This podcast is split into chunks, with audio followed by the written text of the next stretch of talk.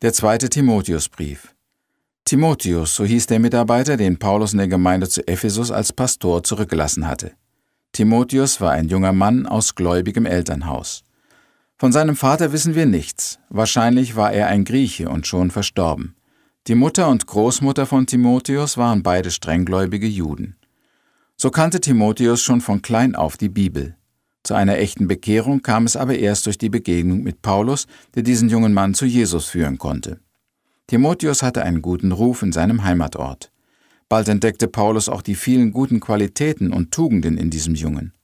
Obwohl Paulus vielleicht 40 Jahre älter war als Timotheus, entstand doch zwischen beiden eine tiefe, innige Freundschaft.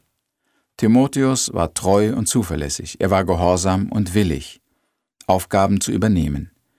Er war demütig und liebte den Herrn. Er kannte die Bibel, war fest gegründet in der Lehre und kein Neuling im Glauben. All diese Vorzüge ließen in ihm einen guten Pastor und Gemeindeleiter erkennen. Deshalb hat Paulus ihm auch die Verantwortung für die Schar junger Christen in Ephesus anvertraut. Trotz seines Vertrauens war Paulus doch manchmal besorgt um seinen Mitarbeiter. Es scheint, als ob Timotheus eine schwache Gesundheit gehabt hat. Vielleicht hatte er Magengeschwüre. Offenbar war Timotheus auch ein wenig schüchtern und furchtsam. Er traute sich selber nicht allzu viel zu und dachte bald, er könne etwas nicht.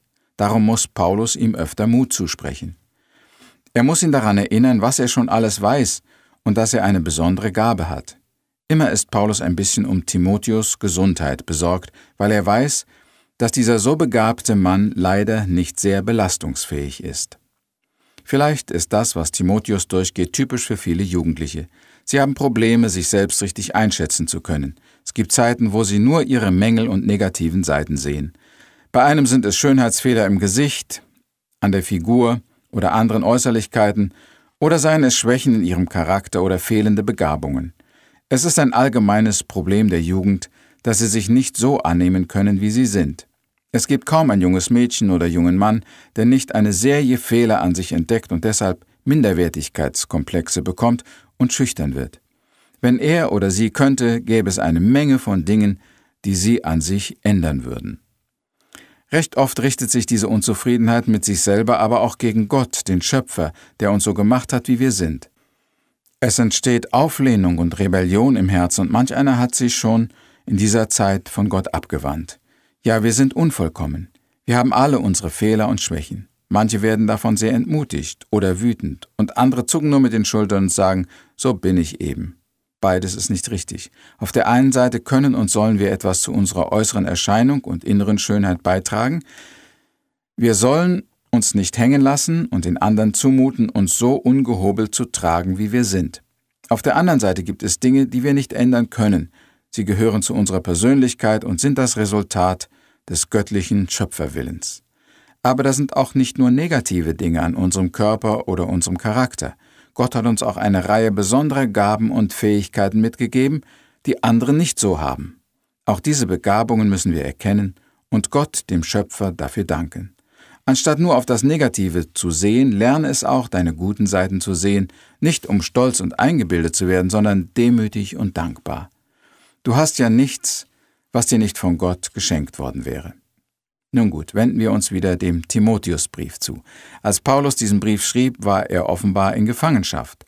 Er war schon älter und hatte nicht viel Aussicht, noch einmal freizukommen. Gerade war er verhört worden und es stand nicht sehr gut um seine Zukunft. Viele seiner Freunde und Mitarbeiter hatten ihn in dieser Situation verlassen.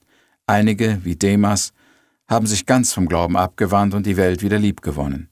Andere Mitarbeiter sind wahrscheinlich wieder nach Hause zu ihren Familien und ihrem Beruf zurückgekehrt und wieder andere hatte Paulus mit einem Auftrag fortgeschickt. So war er nun allein, ohne Aussicht auf Befreiung. Es war kalt. Der große Apostel rechnete schon mit seinem baldigen Tod. Der zweite Timotheusbrief ist so eine Art Abschiedsbrief. Er wurde geschrieben, weil Paulus Sehnsucht nach seinem Freund hatte. Er sagt im letzten Kapitel zu Timotheus, Befleißige dich, dass du bald zu mir kommst. Und weiter, den Mantel, den ich zu Troas ließ bei Carpus, bringe mit, wenn du kommst, und die Bücher, sonderlich die Pergamente. Sieh nur zu, dass du vor dem Winter kommst. So schreibt Paulus aus dem Gefängnis, um Timotheus in dieser letzten schweren Zeit seiner Gefangenschaft in seiner Nähe zu haben.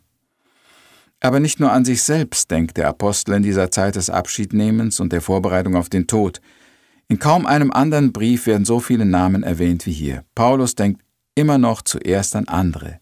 Er erinnert sich an sie, betet für sie, begleitet sie in seinen Gedanken. Dann ist Paulus aber auch immer um seine Gemeinden besorgt und jetzt ganz besonders um die von Ephesus, wo Timotheus Pastor war.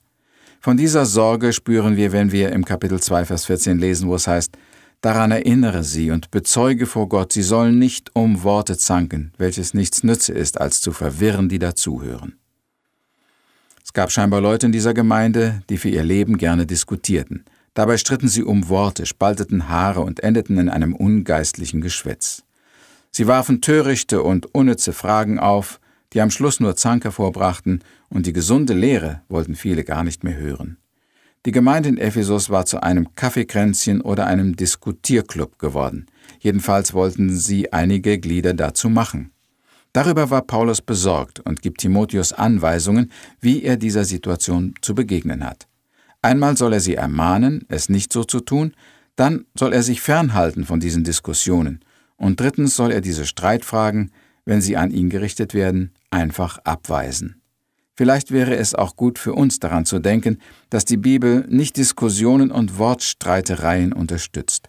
Vielmehr erwartet Gott von uns, dass wir unnütze Fragen abweisen. Zu guter Letzt sehen wir aber in diesem zweiten Timotheusbrief ganz besonders die Sorge des Paulus um seinen Schüler und Sohn im Glauben. Anhand der aufgetretenen Schwierigkeiten belehrt und ermahnt er ihn noch einmal mit viel Nachdruck. Und wenn wir die Ermahnungen lesen, fällt uns auch wieder auf, dass Timotheus ein wenig schüchtern war und Minderwertigkeitskomplexe hatte. So sagt Paulus im ersten Kapitel, Darum ermahne ich dich, lass die Gabe wieder aufleben, die Gottes Geist in dich gelegt hat und die dir geschenkt wurde, als ich dir die Hände auflegte. Dieses Erinnern an die Gabe Gottes sollte Timotheus ermutigen, an seinen Wert zu denken. Dann sagt Paulus in 2 Timotheus 1, Vers 8, Bekenne dich also offen und ohne Scheu zur Botschaft von unserem Herrn, schäme dich nicht meinetwegen, weil ich für ihn im Gefängnis sitze, sondern sei bereit, mit mir für die gute Nachricht zu leiden. Gott gibt dir die Kraft dazu.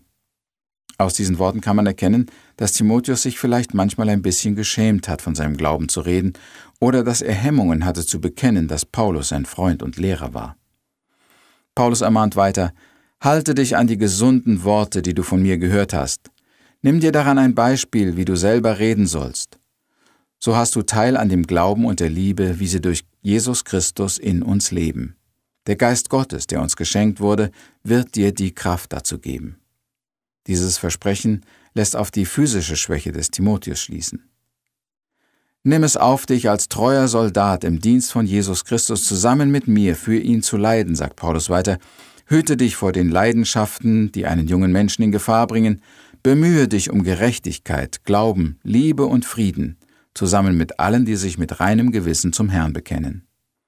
Diese eindringlichen Worte eines mit dem Leben abschließenden Apostels klingen fast wie ein Vermächtnis, wie der letzte Wille.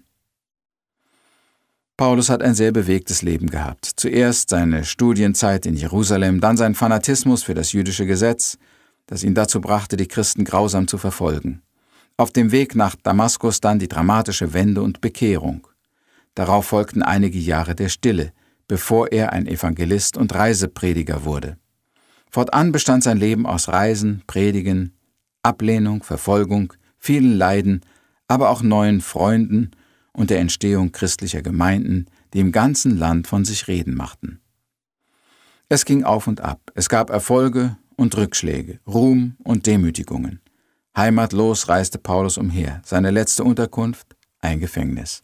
Seine letzten Worte in diesem Brief lauten Ich werde schon geopfert und die Zeit meines Abscheidens ist vorhanden. Ich habe den guten Kampf gekämpft. Ich habe den Lauf vollendet. Ich habe Glauben gehalten. Hinfort ist mir bereitgelegt die Krone der Gerechtigkeit, welche mir der Herr, der gerechte Richter, an jenem Tage geben wird, nicht aber mir allein, sondern auch allen, die seine Erscheinung lieb haben.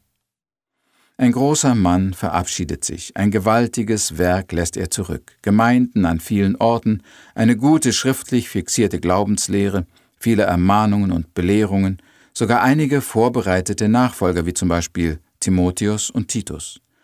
Aber er lässt nicht nur eine ungeheure Arbeit und Leistung zurück, sondern eine noch viel größere Aufgabe und Verantwortung für die Generationen nach ihm, nämlich die Evangelisierung der Welt, eine Aufgabe, die immer größer und schwerer wird. Wir beten. Herr Jesus, hilf uns, dass wir in unserem Leben nicht so sehr mit eigenen Schönheitsfehlern und Problemen beschäftigt sind, sondern uns an die Aufgaben stellen lassen, die du für uns hast. Hilf auch, dass jeder Hörer, der mit dir begonnen hat, seinen Glaubenslauf siegreich vollenden möchte, wie Paulus. Amen.